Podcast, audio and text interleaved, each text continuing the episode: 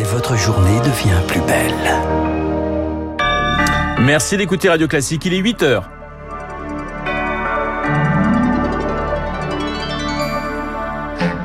La matinale de Radio Classique Les artistes face à la pénurie de spectateurs, près d'un Français sur deux n'est pas retourné dans un lieu culturel depuis fin juillet, en cause notamment le pass sanitaire, l'amertume ce matin des professionnels.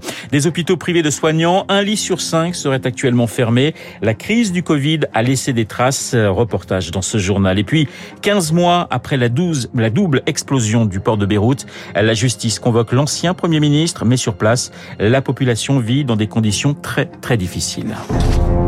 Radio classique. Et le journal de 8 heures nous est présenté par Charles Bonner. Bonjour Charles. Bonjour Renaud, bonjour à tous. Et on commence donc avec des sièges vides. Les lieux de culture sont désertés. 39% des Français n'y sont pas retournés depuis le 21 juillet, depuis l'instauration du pass sanitaire. Parmi les secteurs qui souffrent de cette pénurie, le spectacle vivant, les salles de concert, d'opéra, les théâtres ne font toujours pas le plein, Elodie Wilfried.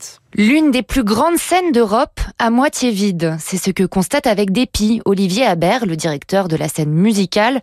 Les artistes internationaux n'ont pas fait leur retour, alors les spectateurs se font rares. On a euh, 4 à 5 fois moins de concerts. Contre une année 2019, on tournait à peu près à 70% de taux de remplissage moyen. On est aujourd'hui entre 30 et 70.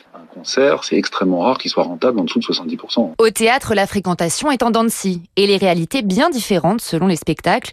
Nicolas Dubourg du syndicat des entreprises artistiques et culturelles. On a euh, des concentrations sur des choses qui sont euh, les plus faciles, avec beaucoup de publicité, mais tout ce qui consiste à prendre le risque de découvrir un artiste, ben là c'est plus compliqué. Au-delà de l'offre, il y a la question du type de public. À l'Opéra de Bordeaux, la reconquête est progressive. Olivier Lombardi, son administrateur général. Nos fidèles et les abonnés sont revenus en force et en masse. En revanche, le public qui fréquente euh, épisodiquement nos salles revient plus difficilement, a peut-être pris d'autres habitudes et se décide surtout euh, beaucoup plus tardivement. Petite lueur d'espoir pour les professionnels, 8 Français sur 10 comptent fréquenter autant, voire plus, les lieux culturels une fois la pandémie terminée. Le reportage d'Elodie Wilfried. Le pass sanitaire au menu d'une bataille politique, le Sénat veut faire obstacle au gouvernement.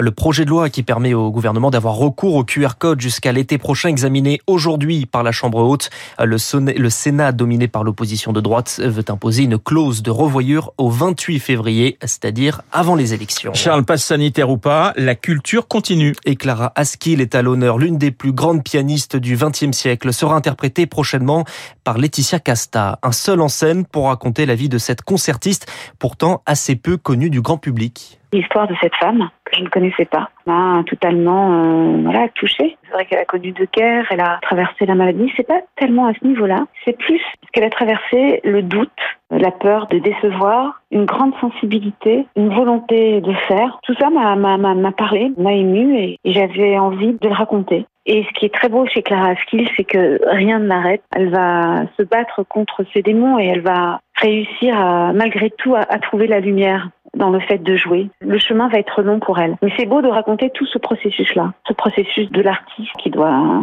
se battre avec elle-même. L'interview complète de Laetitia Casta, c'est à retrouver ce soir à 20h dans le journal du classique avec Laure Maison. La pièce Clara Askill, Prélude et Fugue, ce sera notamment du 2 au 6 novembre au théâtre de l'Odéon de Marseille. Alors on l'a vu, les salles de spectacle manquent de spectateurs et les hôpitaux manquent de soignants. Le personnel est à bout de souffle et 20% des lits sont fermés dans les grands hôpitaux publics de France. C'est le résultat d'une enquête menée par le président du conseil scientifique Jean-François Delfrécy. Le ministre de la Santé conteste, parle lui de seulement 5% des lits. Mais au-delà de cette bataille de chiffres, Olivier Véran l'admet, la situation est compliquée. La crise du Covid a donc laissé des traces et le Ségur de la santé n'a rien changé, Rémi Pfister. Sur les 500 lits de l'hôpital d'Avicenne en Seine-Saint-Denis, 73 sont fermés, toutes les unités sont touchées.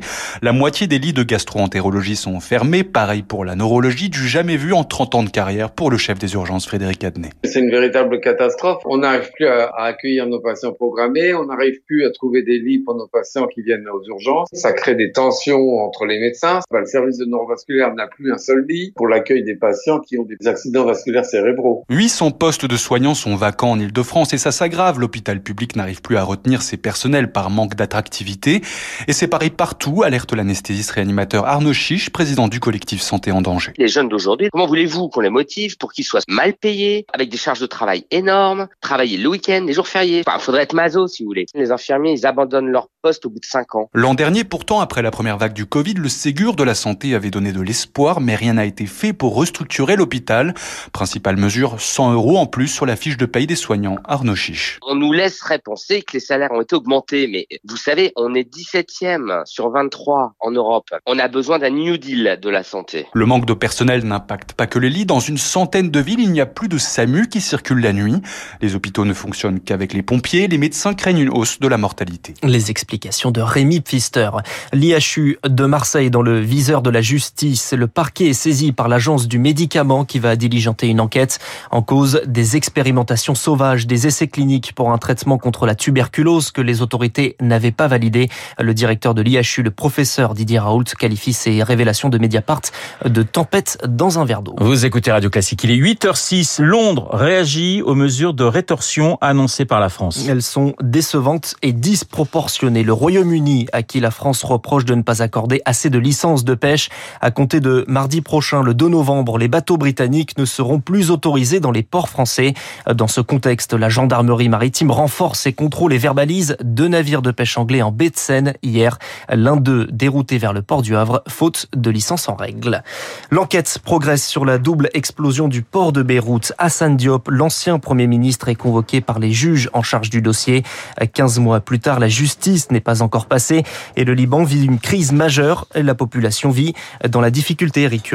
170% d'inflation sur un an, la lire libanaise ne vaut quasiment plus rien. Alors les Libanais se serrent la ceinture, comme en témoigne Samy. Ce trentenaire est pourtant cadre à Beyrouth. Pour la voiture, les 20 litres, c'est 300 000 livres, une boîte de Nescafé, 120 000 livres. Il y a certains salaires de beaucoup de gens qui a 1 million 500 000. Une boîte de Nescafé, c'est 10% du salaire de quelqu'un. Et malgré la formation d'un nouveau gouvernement, le pays tangue toujours entre paralysie et navigation à vue, laissant une population sans perspective. On a déjà explosé socialement mais jusqu'à où arriver, c'est assez traumatique. Se lever chaque jour avec euh, ce stress et se demander euh, qu'est-ce qu'il y a de nouveau aujourd'hui. Dans ce contexte, les tensions politiques sont au plus haut. Les partis chiites, en tête desquels le Hezbollah, accusent le juge d'instruction chargé de l'explosion du port de Beyrouth de politiser son enquête, crispant les débats et créant une situation de quasi-guerre civile, selon le politologue Amin Bou Ezedine. Ça pourrait éclater à tout moment. Les gens n'ont plus rien à perdre. Ils sont prêts à mener cette guerre pour euh, se débarrasser du responsable actuel. La solution pourrait venir de l'étranger. L'Iran et l'Arabie saoudite veulent éviter à tout prix que la région ne s'embrase et seraient décidés à faire pression pousser les acteurs libanais à enfin trouver une porte de sortie. Eric Kioch. Une bonne nouvelle si vous avez prévu de partir pour le week-end de la Toussaint. Il n'y aura pas de grève dans les TGV de la ligne Atlantique. Les syndicats lèvent l'appel à la grève des conducteurs. Les discussions menées sur les conditions de travail et les rémunérations sont jugées satisfaisantes par les syndicats. Et puis un mot de football pour terminer. Nice et Marseille se quittent sur un score de parité. Un but partout dans ce match rejoué sur terrain neutre. Les Niçois restent troisième devant les Marseillais quatrième du championnat. Oui, match à huis clos et franchement les matchs à huis clos c'est pas vraiment euh, très connu pendant très un an et demi. Ah, bah oui, mais moi j'écoutais, je suis allé voir un France-Écosse en rugby à Stade de France sans spectateurs. C'est extrêmement triste. Donc euh, espérons que les supporters se calmeront et que ils pourront revenir, en tout cas les vrais supporters pourront revenir dans un stade encourager leur équipe, quelle que soit leur équipe, que ce soit Marseille ou Bordeaux. Merci Charles, on vous retrouve à 9h pour un prochain point d'actualité. Dans un instant, mon invité Dominique Régnier, le directeur général de la Fondation pour l'innovation politique. Auparavant, l'édito politique d'Arthur Berda.